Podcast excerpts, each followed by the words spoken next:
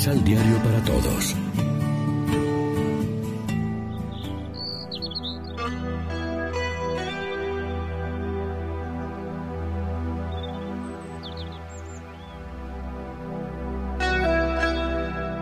Primera lectura.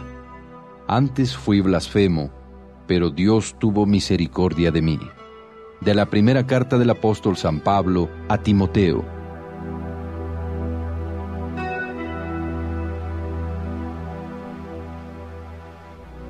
Yo, Pablo, apóstol de Jesucristo por disposición de Dios nuestro Salvador, y de Cristo Jesús nuestra esperanza, te deseo a ti, Timoteo, mi verdadero Hijo en la fe, la gracia, la misericordia y la paz, de parte de Dios Padre y de Cristo Jesús, Señor nuestro. Doy gracias a aquel que me ha fortalecido, a nuestro Señor Jesucristo por haberme considerado digno de confianza al ponerme a su servicio.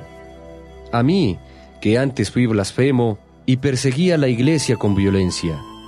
Pero Dios tuvo misericordia de mí, porque en mi incredulidad obré por ignorancia, y la gracia de nuestro Señor se desbordó sobre mí, al darme la fe y el amor que provienen de Cristo Jesús. Palabra de Dios.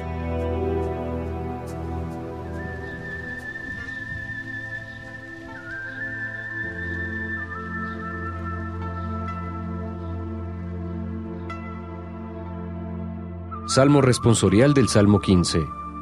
Nuestra vida está en manos del Señor. Nuestra vida está en manos del Señor. Protégeme, Dios mío, pues eres mi refugio. Yo siempre he dicho que tú eres mi Señor. El Señor es la parte que me ha tocado en herencia. Mi vida está en sus manos. Nuestra vida está en manos del Señor. Bendeciré al Señor que me aconseja hasta de noche me instruye internamente. Nuestra vida está en manos del Señor. Enséñame el camino de la vida, sáciame de gozo en tu presencia y de alegría perpetua junto a ti. Nuestra vida está en manos del Señor. Proclamación del Santo Evangelio de nuestro Señor Jesucristo, según San Lucas. Les dijo además esta comparación. ¿Puede un ciego guiar a otro ciego? ¿No caerán juntos en el hoyo? Pues el discípulo no es superior a su maestro. Si se deja guiar, se parecerá a su maestro. ¿Y por qué te fijas en la pelusa que tiene tu hermano en un ojo si no eres consciente de la viga que tienes en el tuyo? ¿Cómo puedes decir a tu hermano, hermano, deja que te saque la pelusa que tienes en el ojo, siendo que tú no ves la viga en el tuyo? Hipócrita, saca primero la viga de tu propio ojo, y entonces verás con claridad y podrás sacar la pelusa del ojo de tu hermano. Lección Divina Amigos y amigas, ¿qué tal? Hoy es viernes 13 de septiembre. La iglesia hoy se viste de blanco para celebrar la memoria de San Juan Crisóstomo, obispo y doctor de la iglesia. Y nosotros, como siempre, nos alimentamos con el pan de la palabra. El discípulo y misionero de Jesús debe llevar una vida de radicalidad y compromiso con la propuesta de su Maestro. Comprometerse con la causa de Jesús es un asunto serio y así deberíamos asumirlo todos los cristianos. De ahí la expresión del apóstol San Pablo, ay de mí si no anuncio la buena noticia. Pensemos en esto aunque sea por un momento. Ay de mí, cristiano del siglo XXI, si no anuncio al mundo el mensaje de paz y de amor.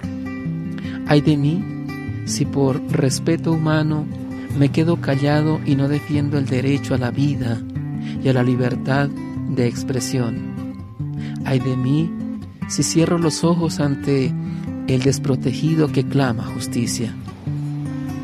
Pero anunciar la buena noticia no debe ser motivo de orgullo ni vanagloria, pues de ser así, el que lo hace no sería más que un ciego guía de ciegos, condenado a caer junto con el otro al abismo de la autosuficiencia y de la falsedad.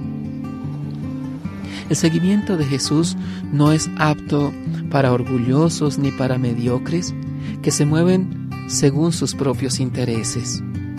Qué lindo fuera si lográramos comprender, aunque sea lo mínimo, la importancia de fijarnos en nuestras actitudes antes que autoproclamarnos jueces de los demás, sacando a la luz los errores de los otros sin detenernos a pensar en los nuestros.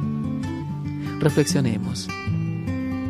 Somos guías ciegos que queremos proclamar la misericordia de Dios sin haberla experimentado primero en la propia miseria. Perdonamos a los demás sus errores y los acogemos con amor. Oremos juntos. Señor, abre mis ojos para contemplar las bondades de mis hermanos, sin detenerme a juzgar sus errores. Abre mi corazón para decirles que son mis hermanos en Cristo. Amén. María, Reina de los Apóstoles, ruega por nosotros.